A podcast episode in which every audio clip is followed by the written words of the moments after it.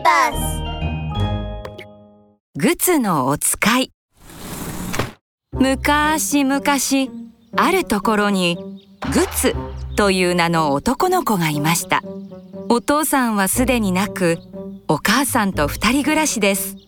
ある日お母さんがグツに言いました。今日はお父さんの命日だからお寺の和尚さんからお経をあげてもらいましょう。お寺に行って和尚さんを呼んできてちょうだい。うん、わかった。お嬢さんはどんな着物を着ているの？赤い着物よ。わかった。赤い着物だね。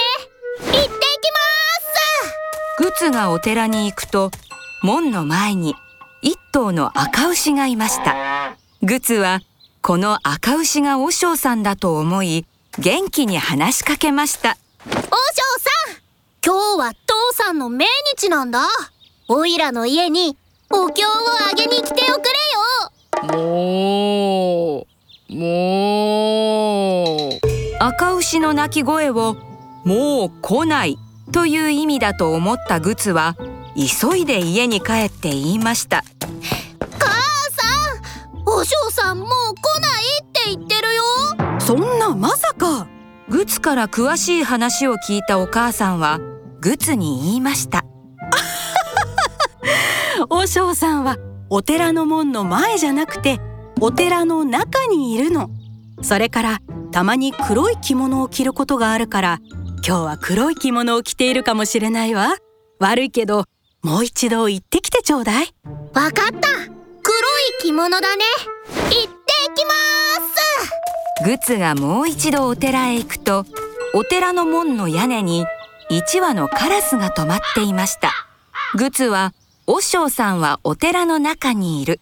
という注意も忘れてこのカラスが和尚さんだと思って話しかけました。お嬢さん今日は父さんの命日なんだ。おいらの家にお経をあげに来ておくれよ。カラスの鳴き声を「母さんだ母さんだ」という意味だと思ったグツは家に帰って言いました。母さんお嬢さん母さんだ。母さんだって言ってるよ。まあ亡くなったのはお父さんなのに。グツから詳しい話を聞いたお母さんは仕方なさそうにグツに言いました。いいわ。お母さんが和尚さんを呼んでくるわ。お前は和尚さんにご馳走するご飯が炊けるまでお釜をよーく見ていてちょうだい。わかった。お釜を見ていればいいんだね。お母さんが出かけるとグツはかまどの前でご飯が炊ける様子を見守りました。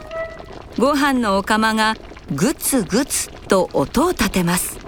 グツはお釜が自分に話しかけているのだと思いました。なんだい？そんなに何度もオイラを呼んだりして。オイラに何か用なのかい？グツが聞いてもお釜はグツグツと言うばかり。グツはバカにされているのだと思い怒り出しました。グツ？グツってうるさいな！もう黙ってよ！グツはとうとうご飯のお釜を庭にぶちまけてしまいました。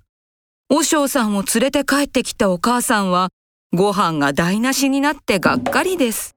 仕方ないわ。和尚さんには甘酒をご馳走しましょう。グツや天井裏から酒瓶を下ろすから酒瓶のお尻を押さえていてちょうだい。わかった。お尻だね。任せてよ。グツはお母さんを手伝おうと張り切りましたがグツが押さえたのは酒瓶のお尻ではなく自分のお尻でした。お母さんが下ろした酒瓶は床に落ちて割れてしまいました。困ったこと。こうなったら和尚さんにはお風呂にでも入ってゆっくりしてもらうしかないわ。お母さんはお風呂を沸かしましたが薪が足りずお湯がなかなか熱くなりません。お母さんは和尚さんにもっと温かいお風呂に入ってもらうためにグツに言いました。グツや？薪がなくなってしまったわこのままでは和尚さんがぬるいお湯で風邪をひいてしまうから何か燃やすものをお風呂釜に入れてちょうだい。わかった。燃やすものだね。グツは燃やすものを探して辺りを見回しました。はあいいものがあったぞ。これを燃やグツが風呂釜に放り込んだのは和尚さんの着物でしたお風呂から上がって着物がないことに気づいた和尚さんは落ち葉で前を隠しお寺まで走って帰ったそうです。おしまい。